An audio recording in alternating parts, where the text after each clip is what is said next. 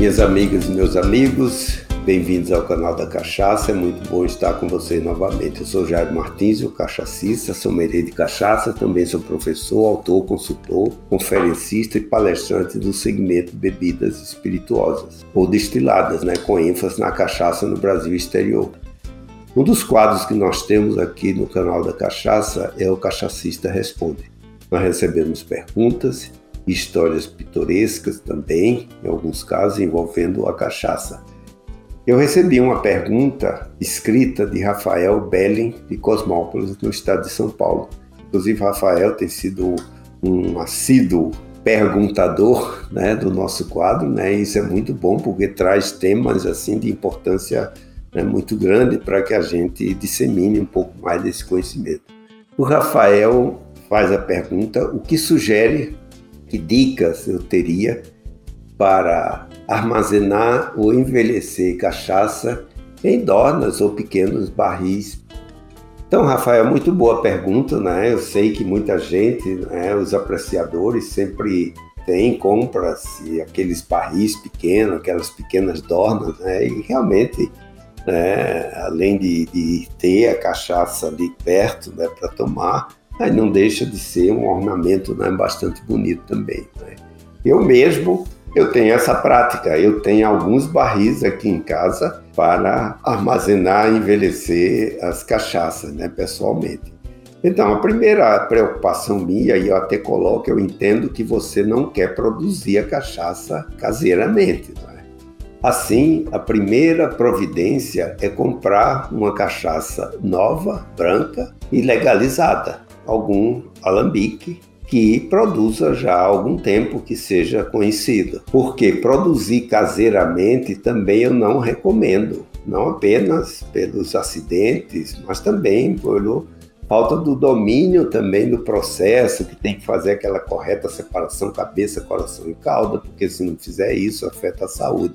Então a primeira providência é essa. Se você né, quiser é, ver o processo de, de amadurecimento, envelhecimento, você compra uma cachaça legal, branca, nova, de preferência armazenada em dornas de inox, tonéis de inox, e depois você comprar barris, alguns barris pequenos, dois, pode ser até de 5 litros ou um pouco mais, né? e com isso você pode ir fazendo as suas experiências de armazenamento, e de envelhecimento.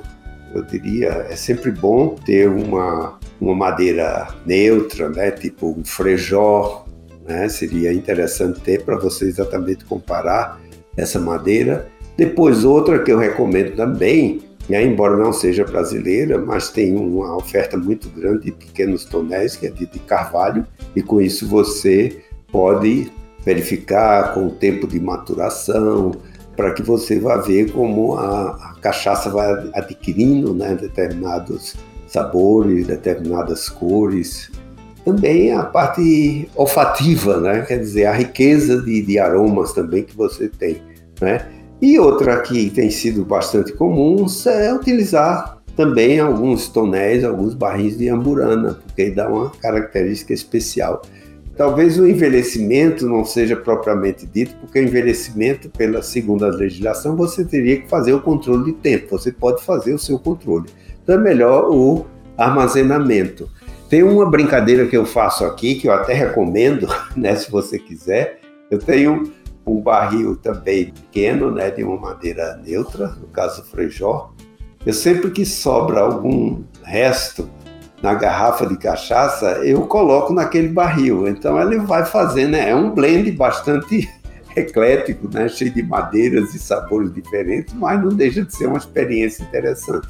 Então, é, achei muito boa a pergunta, Rafael, porque exatamente muita gente tem vontade, então não existe muito segredo. Né? O primeiro ponto que eu diria é você comprar cachaça legal, porque não sei se você sabe, mas tem muitos acidentes ocorridos por consumo de produtos sem qualidade. Causa problemas de saúde. Então, esse é o ponto. E os barris só precisa ter cuidado da, da, da procedência também. Tem muita gente, inclusive, se, que se coloca no interior do barril, inclusive melaço, alguma coisa né, de melaço para que coloca-se a cachaça em pouco tempo e ela já adquire uma cor. Então é importante você olhar isso porque em todos os setores existe uma certa má índole de algumas pessoas nesse sentido. Então tenha certeza de que aquele fornecedor do barril seja alguém que você confie. Né? Então muito obrigado pela pergunta, por esse essa oportunidade de fazer esse esclarecimento. E você, ouvinte, para participar, você manda sua pergunta para o quadro, o Cachacita Responde, pelo WhatsApp 11 93489 0662. Você grava a sua pergunta, fala também o seu nome completo e eu vou ter um imenso prazer em responder, disseminando conhecimento sobre a margem brasileira das bebidas, que é a nossa cachaça. O canal da Cachaça é uma realização da Lumen e da Som SA. Até o próximo encontro.